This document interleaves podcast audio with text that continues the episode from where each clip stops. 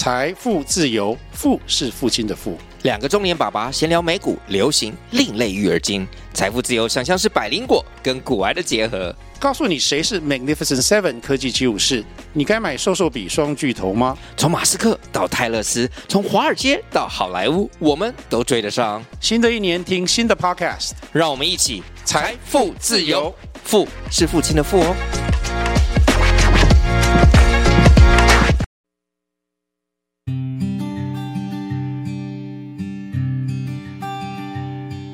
那 m 朵亲子共读网站，那除了有丰富的绘本推荐内容之外，同时也经营 FB 的粉钻，然后拉近与粉丝之间的距离。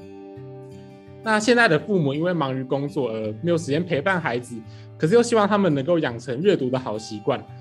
他们也非常愿意花时间陪伴孩子阅读，可是却不知道该如何开始阅读的第一步。因此，我们致力于提供爸爸妈妈最实用、有趣的亲子共读资讯。帮助爸妈了解亲子共读的方法与技巧，让爸妈能能够以绘本陪伴孩子，一起用绘本丰富童呃孩子的童年，然后陪伴他们开心的成长。那其实我们粉专最近有想了一个新的 slogan，就是 m 朵亲子共读，伴孩子历险阅读。那因为每一本绘本，每一次阅读都是孩子从零开始认识世界的管道，在阅读每一次绘本的过程中，就好像经历了一个冒险一般。那在千百个绘本故事中，让孩子逐渐认识自己、认识他人，然后学习生活的知识以及技能，建立自身之于世界的角色以及定位，一步一步成长。那这样的过程就好像经历了无数场的历险，那最终历险结束，孩子也成为一个健康又快乐的个体。那我是麦朵亲子共读的编辑 Sam，那这位是，嗯嗯，姑姑职能治疗师你好，我是呃 Pony。对，他是另一位编辑，这样，嗯，对，那可以麻烦姑姑职能治疗师稍微自我介绍一下，介绍一下，简单啊，简单聊一下自己的专业背景，这样。呃，我是潘宇贤，姑姑儿童职能治疗师，那就是我到目前就是有服务过上千位的孩子，那也有服务过上百组的家庭，目前累计有六万的。服务人次这样子，对，那我之前都是在医疗院所里面工作，那我的专长就是训练小朋友的感觉统合啊、专注力。那简单来说，就是小朋友他零到十二岁这之间，在成长的过程当中，不管是发展上还是在学习上、课业上遇到什么样的问题，或是一些亲子关系、亲子沟通、亲子教养这部分，我们都有在做训练跟处理这样子。对，那呃，我简单稍微说一下，就是。你们知道什么是感觉统合吗？诶，我第一次看到这个名词的时候，感觉比较像，就可能比如说我的五官啊，我的视觉要怎么结合我的我们的触觉，或者是呃，我闻到什么东西，然后就会联想到什么画面，就是感觉有种多重感官整合在一起的感觉。就是我看到这个名词的感觉是这样。那不知道 Pony 是怎么想？就是现在很多人会提无感体验吧。就是可能像是等一下我们会提到的绘本，感觉它就是结合了视觉跟听觉，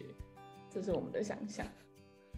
没错，其实呃，感觉统合，简单来说就是有各式各样的感觉进入到我们的大脑当中。那它总共我们可以把它分成七感，那就是我们的视觉、听觉、味觉、嗅觉、触觉。那还有两个比较少人家会去提到的，就是我们的前本体感觉跟前庭感觉。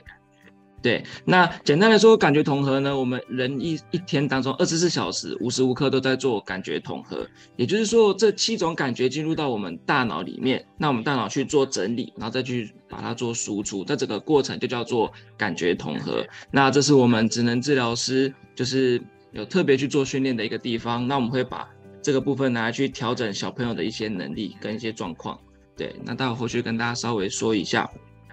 所以我在做的工作主要就是有做这四个，第一个呢就是我们会用动觉，第二个视觉，第三个是听觉，然后再来就是我们会教小朋友去操作，那待会一一会跟大家去做说明哦。第一个动觉呢，其实啊我们会让小朋友去做一些运动，那运动又分为就是会让小朋友可以兴变得兴奋的运动，跟让小朋友变得比较冷静的运动，所以我们会用一些设计一些动作，然后来去。调整小朋友的一些大脑的警醒程度，所以可以让小朋友维持在一个很好的学习状态。他这时候不会太兴奋，也不会太想睡。所以在这个时候去教小朋友一些认知啊，或者教他做一些注意的时候，他就可以有比较好的表现。那再来的话，就是会让小朋友练习把注意力放在看，也就是视觉。那也会跟我们今天分享的绘本是比较有关系的哦。那主要的话，我们就可以让小朋友把它分为三个，呃，训练方向可以把它分成三个部分啦。那第一个就是在找东西，那小朋友把注意力放在看，去找找看哪里有什么东西。那这个特别适合幼幼呃幼幼班跟小班的小朋友去做练习。对，那再来就是让小朋友去练习读东西。就是开始去做一些简单的阅读的训练，那就是小班、中班就可以开始去做练习了。那再来等到中大班以后，就开始让小朋友去练习抄写跟对应的能力，像是积木的仿作或是抄写联络簿。那我们今天的主轴会把它放在读这个部分。OK，好，那再的话就是听觉，听觉的话，我们会让小朋友去练习的就是步骤的指令，像是我们常常告诉小朋友一件事情，说等一下，请你帮我。脱鞋子、洗洗手、坐在椅子上，那就是小朋友可不可以听完这一连串的指令，就很好的去执行，去把它给完成。那在第二个也会去考验小朋友的工作记忆，他听完以后可不可以把它记起来？那在日常生活当中比较常见的案例就是，像是如果我们今天如果呃购物完以后，那那个店员问我们说有没有需要打铜边呢？那我们就跟他讲说要啊，我的铜边是多少？那对方就回应你说，哎。刚刚不好意思，先生，你刚说的是这一串数字吗？对，那就是他的工作记忆，或者是他比较不习惯把注意力放在听，所以这件事情对他来说，他处理上会比较辛苦一些些这样子。对，那再来的话就是操作了。那简单来说就是训练我小朋友手部的操作能力。那我们就可以把它分为写字前，在拿笔之前，小朋友也可以做哪一些训练，让小朋友的手部可以发展的更好。那小朋友如果他在写字之前有把手部的操作能力给练起来，等到他适合拿笔写字的时候，笔一拿上去，他就可以很好的去操作，就不会去担心说，哎，他的握笔姿势正不正确啊，会不会写字太用力啊？这部分都是我们在做训练的。OK，那就回到今天的绘本，那就是今天的绘本主题叫做点点玩声音。那我推荐它有三大原因了，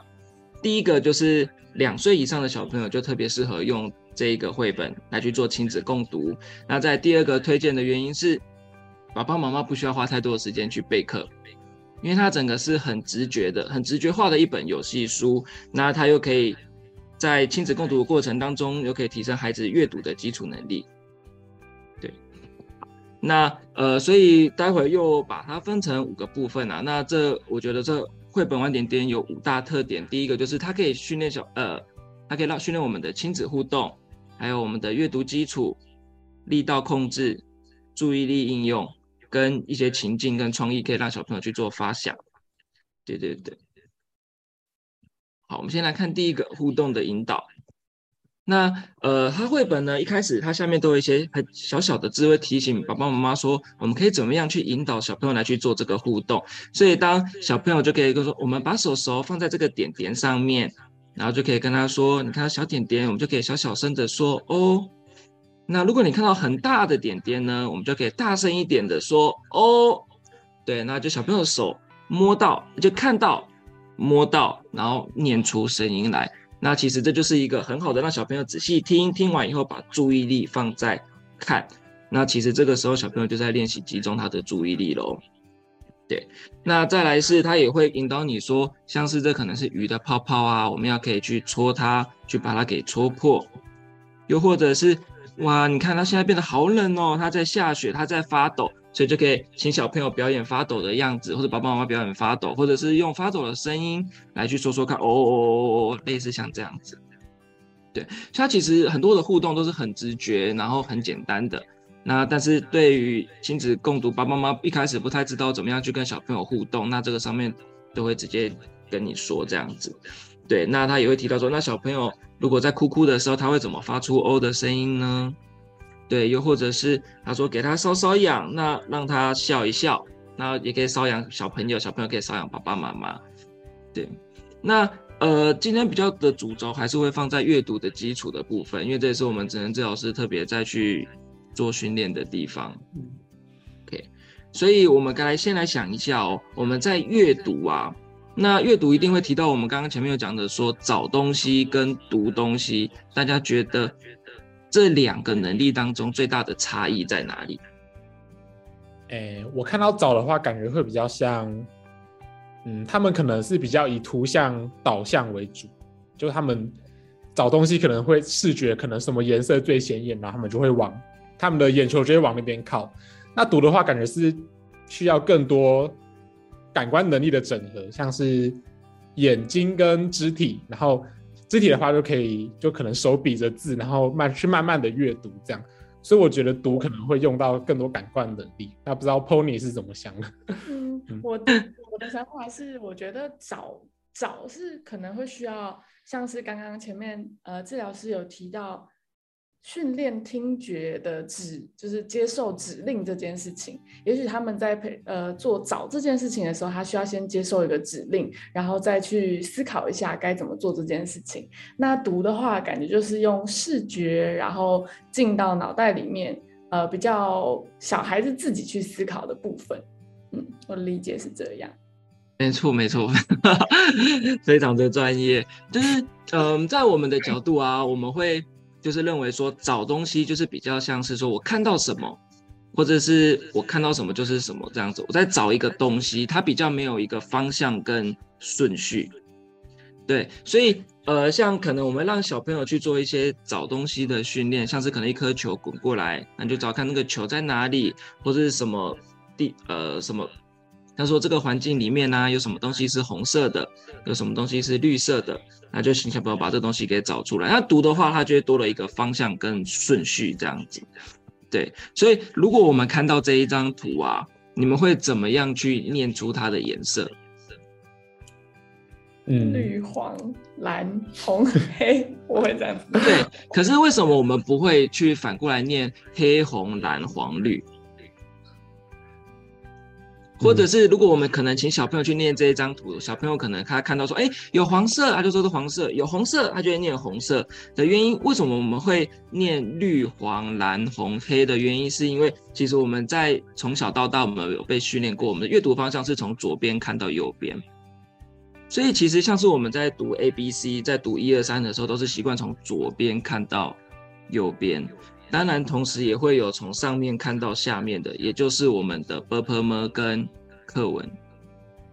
对，所以如果小朋友不习惯从左边看到右边，跟从上面看到下面这两个方向的话，他之后在阅读的时候就会很容易跳漏字。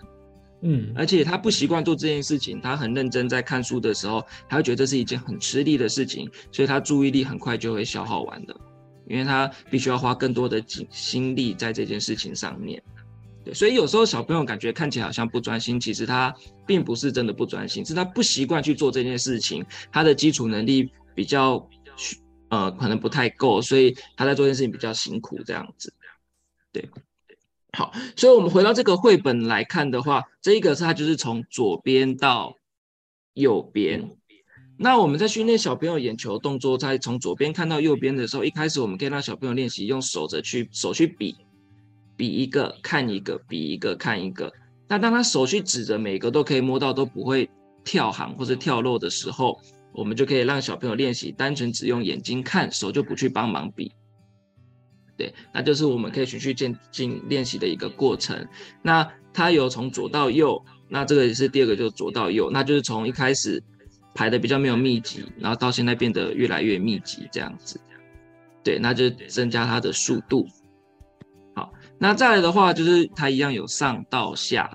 对，那它就是在练让小朋友去练习一个点数的能力，点到一个哦一个，然后点到两个就是两个这样子，对，那这边可以稍微跟大家补充一下，就是数量的概念啦，几岁的小朋友大概要可以点数到几个这样子，对，所以其实两岁的小朋友他就可以理解一个两个。对，那三岁的小朋友，他可以自己从一数到五，而且他可以理解三个以量的数数量哦。那要到四岁的小朋友，他才可以比较去理解五个以内的数量。所以，我们请四岁以下的小朋友去数数的时候，会发现一件很很有趣的事情，他就点数一二三，有几个？五个，他就会自己随便讲一个数字这样子。对，因为他那时候可能还没办法这么去理解这个概念。对，所以其实小朋友的发展是有一定的顺序的。对，那五岁的话就要可以点数到十个以上，那还有可以理解说现在这是第几个点点，是第一个呢，还是是第三个，还是是第五个？对，那等到六岁的时候，他就可以从一数到一百，可以做一些简单的十以内的加减，而且可以写出大部分的数字。好，那再来的话，就是跟大家再分享后面一些画面，就是一样，这个也是上下垂直的。那当我们会了左右跟上下这两个阅读的方向的时候，再来就会多一点点稍微斜向的东西。所以它这个后面就有帮你去设计一个，它是斜向，稍微是一个波浪形的。嗯，那这个也是，它就是一个波浪形的。那其实我们在看这个波浪形的时候啊，小朋友他眼睛就是眼睛追视会跟着。跟着去做，对，所以小朋友在在在跟着这眼跟着这个看的时候，他的视觉是这样子去动的。那他视觉眼睛这样子动作这样的方向跟着这样子动，其实就像是我们日常生活当中在打蚊子的能力。嗯，所以如果今天一个大人看到一只蚊子飞过来，我们眼睛一直盯着它，后来想要打它，可是会发现，哎，蚊子不见了。其实就是我们的眼球动作的能力，可能要再练习一下下，因为你眼睛跟着他看，跟跟跟跟到不见了，所以这个其实跟阅读很像哦。如果小朋友他在看一行字，他在看看看，然后发现他跳行了，代表说他跟不上，或者他这个动作没有到这么的流畅。那如果等到之后，我们有可能会看一些可能外语的影集啊，上面会有字幕，字幕也可能会跟不上。那我们在讲这东西叫做。视觉追视的能力，眼睛追着一个东西去看。那我们平常可以怎么样去练习这个呢？就是可以让小朋友去吹泡泡，那用手去把泡泡给戳破。那泡泡在飘的过程当中，眼睛就盯着它在看，而且他同时在把注意力放在视觉上面，他在注意看。所以我们可以去戳泡泡，去拍气球，或是玩一些丢接球的游戏。这些对小朋友来说都是可以很好的去训练他。记阅读的基础能力哦，所以如果今天小朋友他不喜欢看书，我们期待他看书，我们不一定要一直逼他，就是你就是看，你就是看，我们可以透过玩丢接球、戳泡泡、拍气球的游戏，就可以去反而让他更容易的可以进入到阅读的世界哦。对，好，那呃，我们眼球这样子跟着这样子看，那再来的话还有下一个，这样一样就是变成是。波浪形的，所以它就是变成这样子。小朋友可以看一个指一个，就是哦哦哦哦哦哦哦哦啊，哦哦哦哦哦哦哦啊，类似像这样子。对，那小朋友这时候他的眼睛一样也是在练习上下上下上下的追视。OK，好，那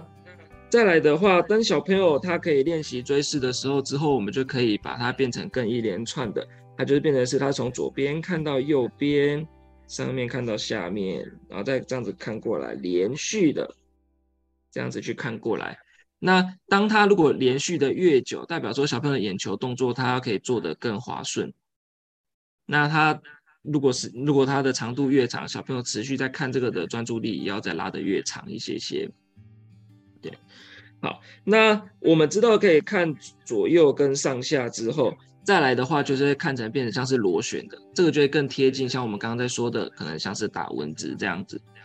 对，所以它的阅读方向就会变成是像是这样子，用手的去指变成旋转式的，对，然后就可以这样子旋转，这样子去看。那这其实就是一个很好的训练。OK，那后面就越来越复杂，越来越复杂这样子。对，那再来的话就是会提到我们。的力道控制，对，所以它其实它里面很直觉化的，它就是把那个圆形的点点有分为小、中、大。那你看到小的话，就是会发出比较小的声音；你看到大，就是会比较大的声音。可是我们有时候会觉得说，哎，为什么小朋友他可能不会控制力道？有时候讲话太大声。可是当小朋友讲话太大声的时候，我们就跟他讲说小声一点啦。可是我们跟他讲小声一点的时候，可能喊的还比他大声，小声一点啦。可是小朋友就觉得，哎，怎么样叫做小声？怎么样叫做大声？所以其实小朋友对于大小的概念，他是透过外界，就是透过我们来去给他回馈，他才去慢慢慢的去做调整。对，就是同样的力道的控制也是啊。然后小朋友今天做一件事情，他力道太大力，他可能要跟弟弟妹妹玩，那就摸了一下弟弟，结果太大力从他头扒下去。然后我们就说：“哎，小力一点，小心，注意。”然后这时候小朋友当我们提高音量的时候，其实小朋友他觉得没有办法很好理解这到底是什么样的意思，他只觉得好像我做了一件不好的事情。可是如果我们跟他讲说要小小声哦，要小小力哦，当我们用很温柔、很轻柔的声音跟小朋友讲话，小朋友可以比较理解说哦，原来这个时候应该是要用小力或小声的方式。对，或者是当小朋友他今天讲话讲了一个很很适当的音量，我们就可以跟小朋友讲说：哇，妈妈觉得你现在讲的这个声音听起来很舒服，诶，不会太大声，也不会太小声。那透过一次一次这样子，小朋友就可以慢慢的去，呃。就是可以比较可以容易知道说什么样叫做适当的音量跟大小声，对。那这一本绘本它就是用形状的大小，用很直觉的让小朋友知道说有分为小、中、大这样子。对，那它是用音量嘛，就看到小的就发出小小声，看到大的就可以发出很大声。可是同样的，我们可以把它改成请小朋友帮我们用拍手。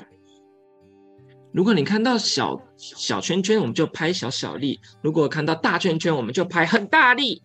类似像这样子，对。那或者是我们可以让小朋友变成是动作，你看到小圈圈就跳一点点；如果你看到大，你就跳很高。对，那其实小朋友他就会有一个很小跟很大中间有个渐进的一个过程。对，然后所以它就有分为小、中、大，然后有大、中、大到小，它就可以。从各个方面去让小朋友去做练习，对，那再来的话就会练习到我们的注意力的应用。那它里面就有不同的颜色，它要告诉你说，蓝色的话要说哦，看到红色的时候你要说啊。所以其实我们告诉小朋友一个这个指令的时候，他这时候其实就在注意听，把注意力放在听上面，听你讲的指令是什么。那蓝色做一个动作，红色做一个动作，这是两步骤的指令。其实两岁以上的小朋友就可以完成两个步骤的指令。例如说，我们跟小朋友讲说：“你帮妈妈把布布丢掉，再回来找妈妈抱抱。”两岁小朋友就可以完成了。对，那所以我们这一个绘本，它最多就是有让你变成是三个步骤的指令。对，它就是不同的颜色，还有红色、蓝色跟黄色。OK，当小朋友知道这个指令了以后啊，我们就可以让小朋友去练习指这个绘本，他就开始去进行。当他在念的时候，他还记不记得我们刚刚告诉他的指令是什么？所以也就是说，像一开始的这个蓝色，那它这个蓝色它就是 O O O O O O O O O O 啊 O 啊 O 啊 O 啊 O 啊，就是变成是两个步骤。对，所以小朋友一开始在看一个东西，他看都是蓝色，他一直念一直念就会很简单。可是他如果是要跳着的时候，他注意力就要再去多一层的转换。对，那同样的，如果就多了第三个颜色黄色的话，整体就会再变得更复杂一些些。对，所以等于说小朋友同时去记三个事情。那书中里面的黄色，他叫你念阿五，所以就会变成是呃 o 啊。啊呜哦啊啊呜哦啊啊呜这样子，对，那小朋友就是边玩的过程当中，他觉得他在玩游戏，但他不知不觉就在练习他视觉的动作、视觉眼球的动作跟追视的能力，对，还有同时练习到他注意力的转换，而且爸爸妈妈其实只要去指着哪一个颜色，小朋友跟着念，对，那就是一起去互动，所以其实他不太需要说还要事前去备课啊，做了很多很多的准备。那同时呢，他也会把圈圈放在，呃，他这张图的话，我们就可以从外面往里面念，跟从里面往外面去念它的颜色。对，那就是对小朋友来说就会变得更进阶一点点。那这个像现在这张图就特别适合大班以上的小朋友去做练习。对，因为它叠在一起变得比较困难一些些。好，那所以我们可以把它变成日常生活当中，我们就可以自己去买一些简单的圆点贴纸。那我们就可以把它贴成一长排，那让小朋友去做练习。所以待会我们可以让小朋友变成说：待会你看到红色的时候，你就帮我摸你的头头；看到黄色的时候，你就帮我摸你的肚子。OK，所以我们就可以开始从左边到右边，我们也可以一起来试试看：红色摸头头，黄色摸肚子。所以待会看到什么样的颜色，我们就做出什么样的动作。OK，请开始，就是我们摸头。摸肚子，摸肚子。对。所以小朋友在做这个过程当中，他就是可以练习到很多很多。除了看，就可以练习动作。OK，那再来，我们刚是两个步骤指令，一样我们可以把它提升变成三个步骤的指令。大家看到蓝色的时候，要拍手。嗯，对。呃，第一个是这个。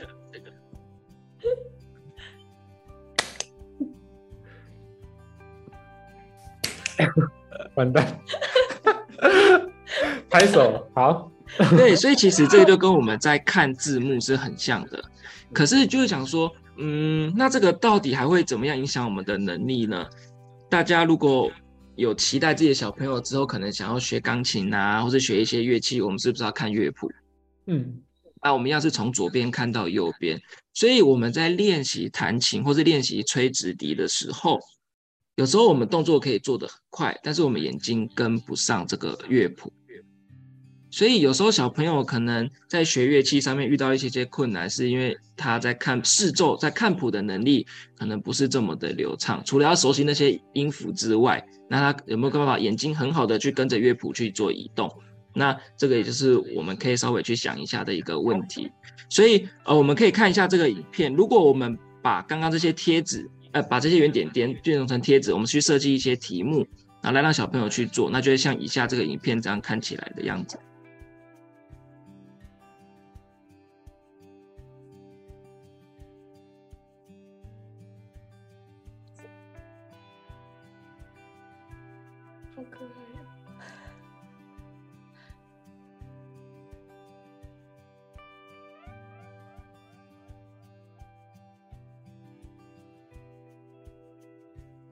类似像这样子，那所以其实这个就是把绘本搬出来，变成是一个呃，我们自己就是随时随地都可以去做的一个练习。那我们没有这些东西，我们可以用彩色的东西都可以啊，积木啊、圆点点、贴纸，或日常生活当中有颜色的东西都可以。你可以把它变成苹果、香蕉、苹果、香蕉，类似像这样子。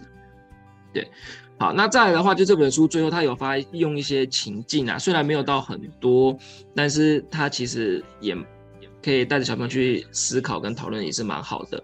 对，像他就说这两个他们开始去比赛，然后就是可以一个人演蓝色，一个人演红色，那就是爸爸妈妈跟小朋友在那哦啊哦啊哦啊这样子互相的比赛音量或是比赛吼叫这样子，对，那到比到后来呢，可能就是大家都很大声很吵，大家耳朵可能会有点点受不了，所以最后我们可以怎么样发出适当的声音呢？那就是我们可以从吵架的时候，可以慢慢变成和好。我们可以用温柔的声音，用刚刚好的声音来去做沟通。那这其实就是一个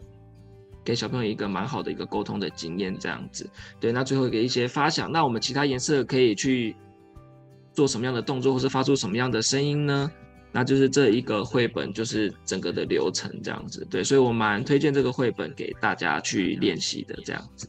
嗯。好，那谢谢老师刚刚跟我们分享了那么丰富的内容。那其实我自己在听完之后，就是有一点有些小小疑问，想要询问老师。绘本里面它就是它其实并没有文字预设说一定要从左到右，或是一定要从上到下。那如果孩子他们在使用这本绘本的时候没有依照顺序，那父母要很强硬的介入去说一定要照着就是呃就是大人世界中既定的顺序去做吗？还是其实孩子就可以？比较偏向是自由发挥这样子，呃，应该是这样子说。如果小朋友他会想要照着他自己的顺序的话，这当然都是没有关系。我们不一定会去设限，只是说我们可以去引导小朋友，说我们可以从左边看到右边，从上面看到下面，而且这是从四岁之后才会就开始做引导这件事情。所以在四岁之前可以尝试看看，但是我们不强迫。那因为四岁之前，我们还是会鼓励小朋友就是练习去找东西，找找看哪里有黄色，哪里有红色。去把它比出来，对，那呃，如果小，而且其实如果我们在教小朋友，如果我们内心期待他可以从左边看到右边，上面看到下面，我们可以用频率或是次数的方式啊，来喽，看爸爸的手，爸爸要开始去比喽，我们可以比个五次左边到右边，然后比个两次从右边到左边，对，那其实我们的眼睛它其实不不是说一定要练，只能看左到右跟上到下。其实它是每个方向都要去练习的。我们眼睛有六条肌肉，它可以控制我们上下左右跟旋转这样子，所以，我们眼睛其实还是要可以练习到很灵活的。所以我才会说，我们可以鼓励小朋友可以去大量的练习去搓泡泡，因为它是不规则的、乱飘的，所以它这些不规则都可以看得很好。它左到右、上到下，基本上也不会有遇到太多的困难啊。嗯，好，那我还有第二个问题是，就是我们刚刚可以发发现它有蓝色、然后红色跟黄色的点点，然后它代表背后的声音不同。那除了声音不同之外，它的颜色设计的部分。那就是想询问老师说，他有没有特别针对颜色去进行一些，就是可以让孩子更专注在这本绘本上面，因为它可能是比较偏对比嘛，就可能是蓝色跟黄色跟红色都是比较鲜艳的颜色，这样。呃，就是颜色来说，我们在一开始教小朋友颜色的时候，我们都会先教小朋友红色。红色通常也是小朋友最最快去学习到的一个颜色，因为第一个是它有很强烈的是的，就很容易就比较呃比较显眼、比较醒目，所以小朋友比较容易去看到红色跟黄色这两个颜色。对，为什么他会把蓝色跟绿色放在比较后面呢？因为蓝色跟绿色小朋友比较不一开始比较不容易去注意到，而且他们会很容易把蓝色跟绿色去做搞混。对，所以它其实红跟黄都是小朋友一开始很快就可以去。呃，注意到的一个颜色了。对，那我顺便补充一下好了，几岁的小朋友要会去认颜色？两岁的小朋友要可以练习把颜色给做分类，红色的球球放到红色的碗里面，黄色的球球放到黄色的碗里面。两岁小朋友会分类。那两岁半的小朋友呢，他要可以做到，就是妈妈说拿红色给我。他就会拿一个红色的球给你，拿绿色给你，他就拿绿色给你。可是等到三岁之后，小朋友要可以自己去比着这个颜色，说这是红色，这是黄色，这个是绿色，这个是蓝色。给最晚最晚四岁以前的小朋友，一定要会认得红、黄、蓝、绿、白、黑这六个颜色。对，那我刚刚说的年纪都是最晚最晚哦，也就是说小朋友超过了这个年纪，他没办法做到这件事情，可能要稍微担心一下他，他这一块的认知可能是发展上有比较慢。对，所以它是一个统计数据的一个结果，这样子。嗯。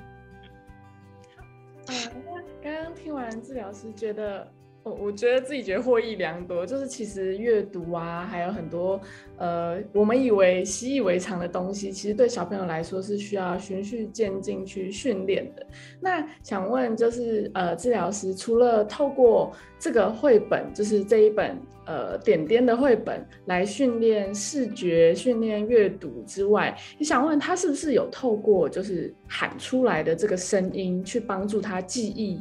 呃，颜色或是记忆阅读这件事，呃，如果他透过喊出来，可不可以去帮助他记忆的话，那我们第一个要看的是他看到的跟喊出来这两个之间是有没有关联的。OK，如果是有关联，假如说看到妈妈比红色，小朋友大喊红色、黄色，那那这其实对他来说就是记忆来说，学习这些认知是有帮助的。同样的，我们可以把它换成是图卡。或者是呃，变成可能是动物，这是乌龟，这个是猫咪。那其实日常生活当中最常见的，我们可以去超市拿它的那个 DM，就是它上面写说可能苹果二十块，香蕉多少钱。那其实这个就是一个很好的游戏啊，请帮你，请帮妈妈找找看苹果在哪里，那就可以去找这个东西在哪里。那这就是一个日常生活当中很好的去很好的训练这样子。对，那如果是没有关联的话。就会比较牵涉到我们刚刚讲的工作记忆，对，因为我们会设定一个跟他讲说，等一下你看到红色的时候，你要帮我做什么动作；看到黄色的时候，你要帮我做什么样的动作。对，小朋友可不可以听到记起来，然后很好的去执行？如果小朋友在玩这个游戏的时候，可能都有一点点小辛苦的话，那日常生活当中，我们再告诉他要去做什么样的事情，或者学校老师分派他一些任务去做什么事情。他可能就会做的比较辛苦，对，那但是还是会有个方式可以分享给大家了。当我们今天告诉小朋友一串指令的时候，我们可以请小朋友帮我们复诵。如果小朋友他复诵不出来的话，待会的成功率也会稍微的低一些些。可是如果小朋友他有办法把你刚刚告诉他的事情完整的复诵一次，他待会的正确率就会提高非常的多，而而且可以帮助他去提取刚刚听到的那些记忆，这样子。对对对，嗯，那刚刚听完就是老师分享那么多，其实我也是感触蛮深的，因为其实不只是小孩，我觉得就连大人，就是呃阅读这件事情，其实也是需要训练的。像可能，嗯，就是我我以自身的经验来说，就可能我有时候很少看书，然后都在那边划手机，就是接受那种很少文字，然后都是那种就是变动很快的图片，然后可是当自己重拾书本的时候，会发现自己的阅读其实会变得很。不容易，就是很变得不容易专注，就可能你可能没读几个字，就会想啊，我就是觉得自己好像在逼自己做一件很痛苦的事情。所以我觉得阅读这件事情是确实是需要是需要从小就开始培养起这个习惯。对，所以我觉得《点点玩声音》这本绘本就是还蛮推荐给各位父母的。嗯，然后也谢谢老师跟我们分享了那么多资讯。嗯，谢谢老师，谢谢。对，那我们今天的访谈就先到这边，谢谢。